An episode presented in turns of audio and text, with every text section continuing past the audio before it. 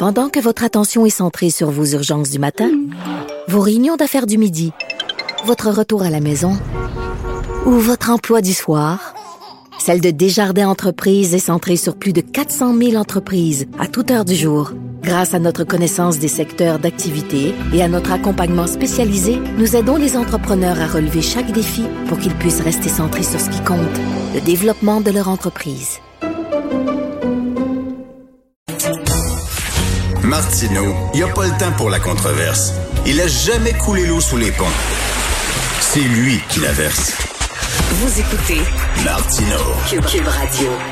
Alors, je discute avec Claude Villeneuve, chroniqueur Journal de Montréal, Journal de Québec. Salut Claude. Salut Richard. Je sais que tu veux me parler de l'UPAC et des excuses qu'on a présentées à Guy Wallet, mais permets-moi de détourner un peu, de hijacker, tiens, ta chronique. Parce que je veux t'entendre sur la rémunération des médecins. Écoute, je lis aujourd'hui dans le journal, et je suis tombé en bas de ma chaise, le manuel de facturation, parce qu'on sait qu'au Québec, les médecins facturent à l'acte, sont payés à l'acte. Donc, ils doivent aller voir dans le manuel, savoir tel acte, ça vaut combien. C'est 12 000. 12 000 actes qui ont chacun leur code pour la facturation. C'est un fouillis total. Est-ce qu'il n'est pas rendu temps de revoir la façon dont on rémunère les, les médecins, les payer, je sais pas, les salaires annuels, temps par semaine, pas à l'acte? Écoute, le, code de, facturation, c'est comme les versets de la Bible. tout passe par là. Il faut que tu connaisses, c'est quasiment comme dans Tom Sawyer, là, où il gagnait des petits coupons en apprenant des, des, versets de la Bible. C'est que tout passe par un code de facturation sur qu'il y ait quelque chose qui se fasse. Rappelle-toi, Richard, ça avait fait controverse là au début de la crise de la COVID, quand on se rendait compte qu'on paierait les médecins des prix de fou pour faire des jobs de préposés parce que c'est ça qu'on manquait. Puis que là, ça prenait un code de facturation pour que ça puisse se faire. Puis euh, parce que sinon, là, ça a l'air que c'était trop compliqué de mobiliser des médecins s'il n'y avait pas un code pour facturer à la RAMQ pour venir laver des malades puis euh, aider à faire en sorte que le monde soit à tout le moins abreuvé. Alors, c'est tout passe par là, puis à un moment donné, euh, ce système-là de médecins entrepreneurs. Eh oui. Euh, qui en plus peuvent déduire leurs dépenses de leur rapport d'impôt, euh, qui facturent à l'acte comme ça.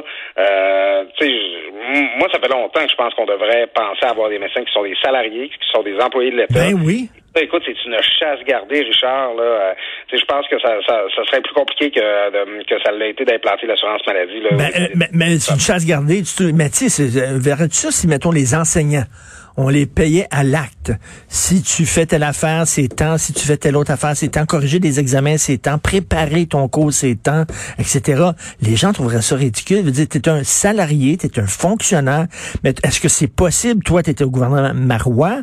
Est-ce que ça se discutait? Est-ce que c'est possible? Ou t'as des chasses gardées puis t'as des corporations professionnelles tellement euh, euh, tellement euh, omnipuissantes que tu peux pas rien changer? Ben écoute, tu sais, d'abord pour revenir aux enseignants, je pense que tu sais, il y a personne qui envisage de payer les enseignants à l'acte et pour cause, parce que les enseignants ils sont payés pour les heures qu'ils passent en classe. Mmh. Euh, tout le temps comme les exemples que tu as donnés là, faire des faire de la correction puis euh, préparer des cours, ils sont pas payés pour ça là, ils font ça sur leur temps. Euh, donc je pense qu'ils seraient très contents de payer à l'acte. Alors les, les, les médecins, euh, c'est le pouvoir, le pouvoir médical, c'est que les corporations qui exercent toujours une espèce de chantage envers le gouvernement. Là, ben là, si jamais vous faites trop de pression, on va moins travailler, tout ça. Puis, euh, c'est Guetta Barrette, en fait, qui, lui qui a écrit le manuel, là, finalement, là, des, euh, des, des, méthodes syndicales des médecins. Euh, moi, je pense qu'il va falloir le regarder, mais euh, le gouvernement qui va faire ça va engager toute une bataille contre les corporations médicales qui n'hésiteront à aucun chantage là, pour... Euh, ouais, mais en même temps, c'est eux autres qui mènent ou c'est le gouvernement qui mène?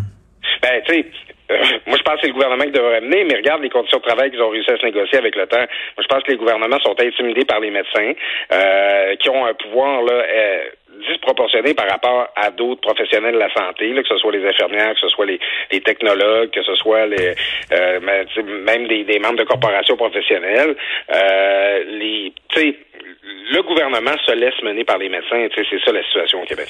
Et puis tu imagines aussi le temps de, le, temps pour la paperasse de ces médecins-là. Et puis ils le disent eux autres mêmes. Tu as, un manuel avec 12 000 codes de d'actes facturés. Le temps qu'ils pensent à faire de la paperasse plutôt qu'à faire euh, leur job de médecin. Ouais, ben, d'où la profession secrétaire médical là, qui existe aussi. Là. Ça, ça, ces personnes-là deviennent des spécialistes là, de, des arcanes de la, la, facturation des médecins. C'est beaucoup de, dans, le, dans le, titre secrétaire médical, le mot secrétaire est plus important que médical. Là. Il y a fond de la paperasse. Puis, euh, tu sais, les ces dépenses-là les, que, que, les médecins font pour administrer leur pratique, ben ils les déduisent de leurs revenus pour euh, économiser ça sur l'impôt. Imagine-toi. Alors, il y a comme une sous-profession générée par la facturation des médecins, par toute l'administration qu'ils ont à faire. Puis à la fin, ben, c'est, on, paye pour ça en payant les médecins, puis à travers la fiscalité en plus. Ben oui, non, non, c'est, c'est à revoir totalement. Écoute, on n'a plus le temps pour l'UPAC. Peux-tu régler ça en une minute? Ben écoute, à, défaut d'accuser, on s'est excusé.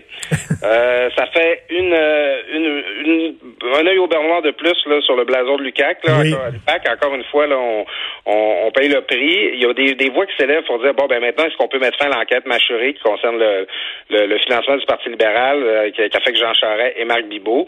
Moi c'est correct. Il va falloir effectivement qu'on mette fin à cette enquête-là si elle aboutit pas à un moment donné. Mais juste une chose, c'est qu'il faudra pas se rappeler, il faudra bien se rappeler un jour que si ça va pas bien l'UPAC, ben l'UPAC, ça a été créé par Jean Charest. Hein, ça devait, ça devait être pour mm, mettre mm. les, les, bandits en prison plutôt qu'à la télévision.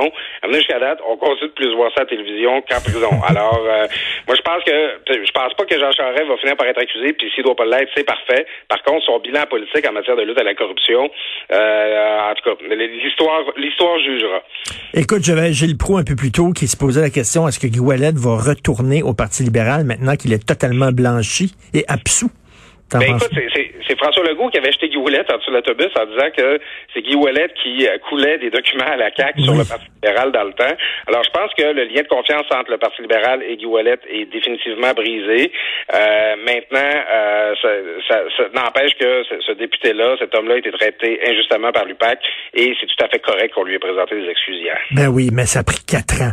Puis on a présenté des excuses parce qu'on les a obligés à présenter des excuses. Je pense pas que c'était de gaieté de cœur. Merci beaucoup, Claude. On se reparle lundi et non On demain. Se pour la suite du, du feuilleton UPAC 31. Oui, salut. salut.